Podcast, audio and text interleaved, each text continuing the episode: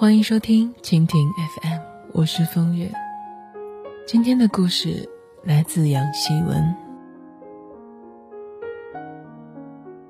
整理旧物的时候，忽然发现沉在箱底一条褪了色的手链，吊坠是指甲那么大的蓝黑色染色的木头。因为戴了太久的缘故，磨损很严重。那上面刻着的“钟情”两个字，我几乎没有认出来。这是一条独一无二的手链，来自若干年前山清水秀的凤凰小镇。那个时候站在我身边的人，亲吻了我的眼睛，把一块温热的木头放在我的手心里。我睁开眼，除了幸福，什么都看不到。那个时候，他是大学里叱咤风云的学生会主席，而我，是时不时逃了课窝在寝室里吃零食看美剧的普通女生。因为共同参加了戏剧社，才渐渐的有了交集。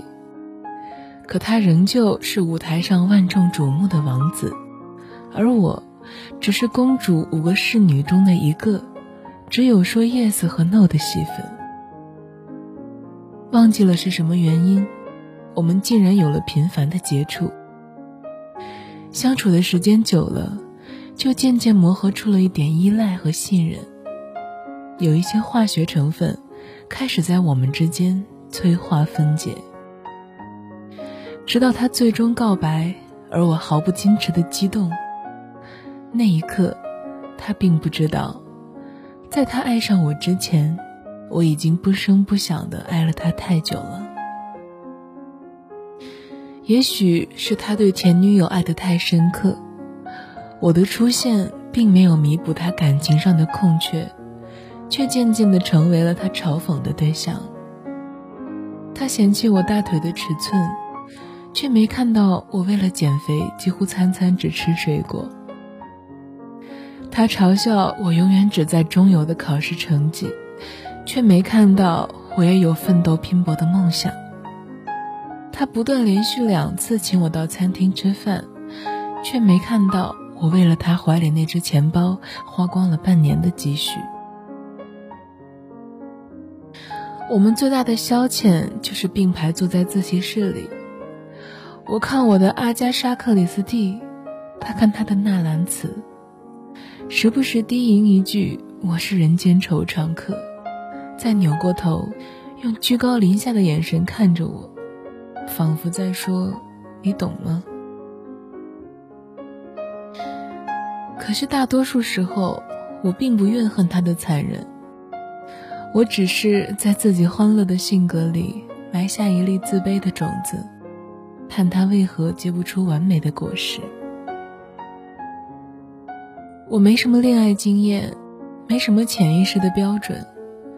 我只是坚信着，只要他的残忍里还存在着温情，哪怕只有那么一丁点儿，我就绝对不会离开他。于是我可以容忍自己在那些发着高烧的日子里自己去买药，也可以接受他从不在公共场合给我拉手和拥抱。我甚至默许了他在我面前和不同的女生欢畅的暧昧着。因为我腿粗，成绩差，又不是富二代，又不懂纳兰性德，我自卑的觉得自己不应该拥有这么好的爱人。毕业后的日子，我们在学校旁边的居民楼里租下了一个十几平米的小房间，空间狭小，却也很温馨。原本以为这会是一场爱的逆袭战，却没想到。其实我们的感情，比我预料中的还要摇摇欲坠。起初他决心考研，我买来所有的参考书，伺候他一日三餐，包揽下所有家务。他所需要做的，只是起床、洗漱、吃饭，高兴了看书，不高兴了打魔兽。而我清早就要出门。穿着二手西装和高跟鞋去和大爷大妈们挤公交，晚上再身心疲惫的回到家里，却往往一边准备着晚餐，一边听到他悠悠地说：“你今天这一身也太没气质了。”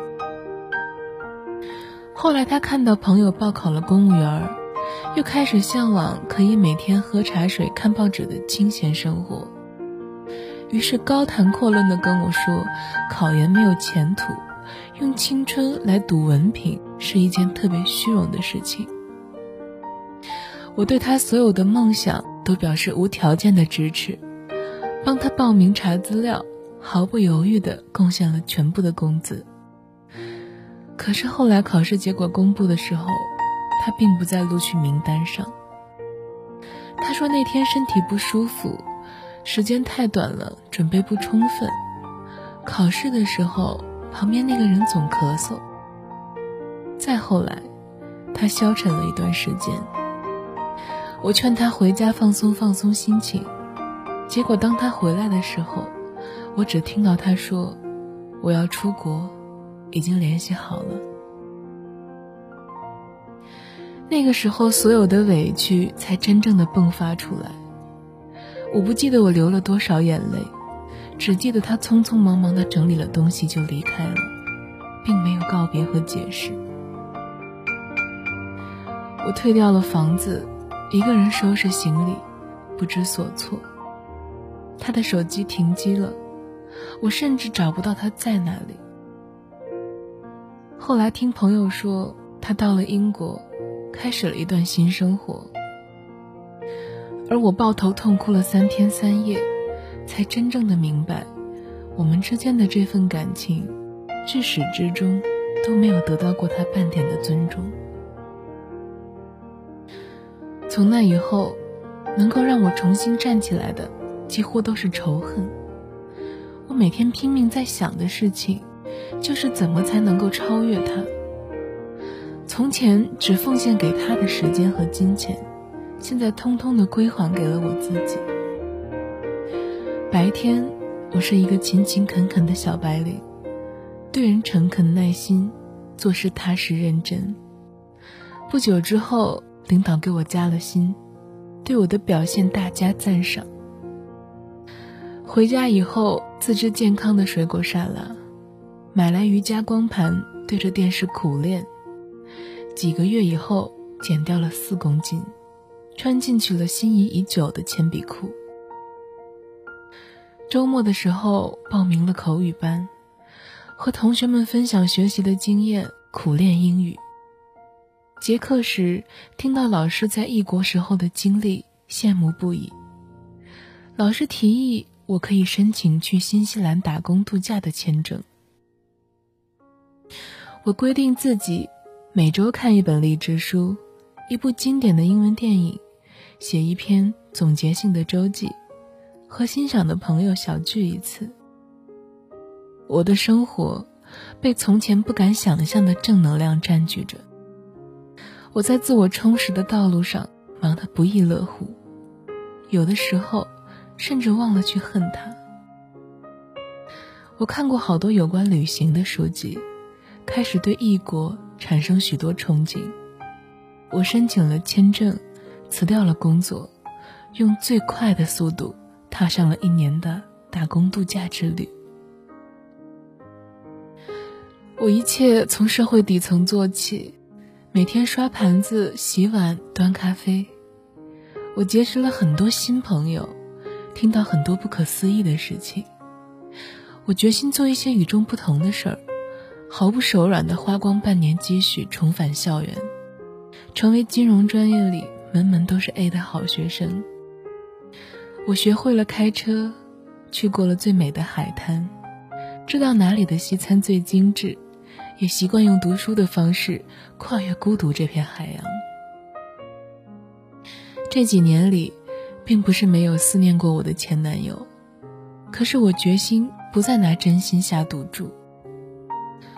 我对生活充满了斗志，这斗志不再源于仇恨，而是我真的想变成更好的人。我开始觉得每一天都是新鲜的，感情终于被时间晾干，我也终于有机会告诉那些受过伤的傻姑娘，请你补偿那些对不起自己的日子。重生是一个坚强又优美的动作。你会发现，爱自己比爱别人更容易，也更值得。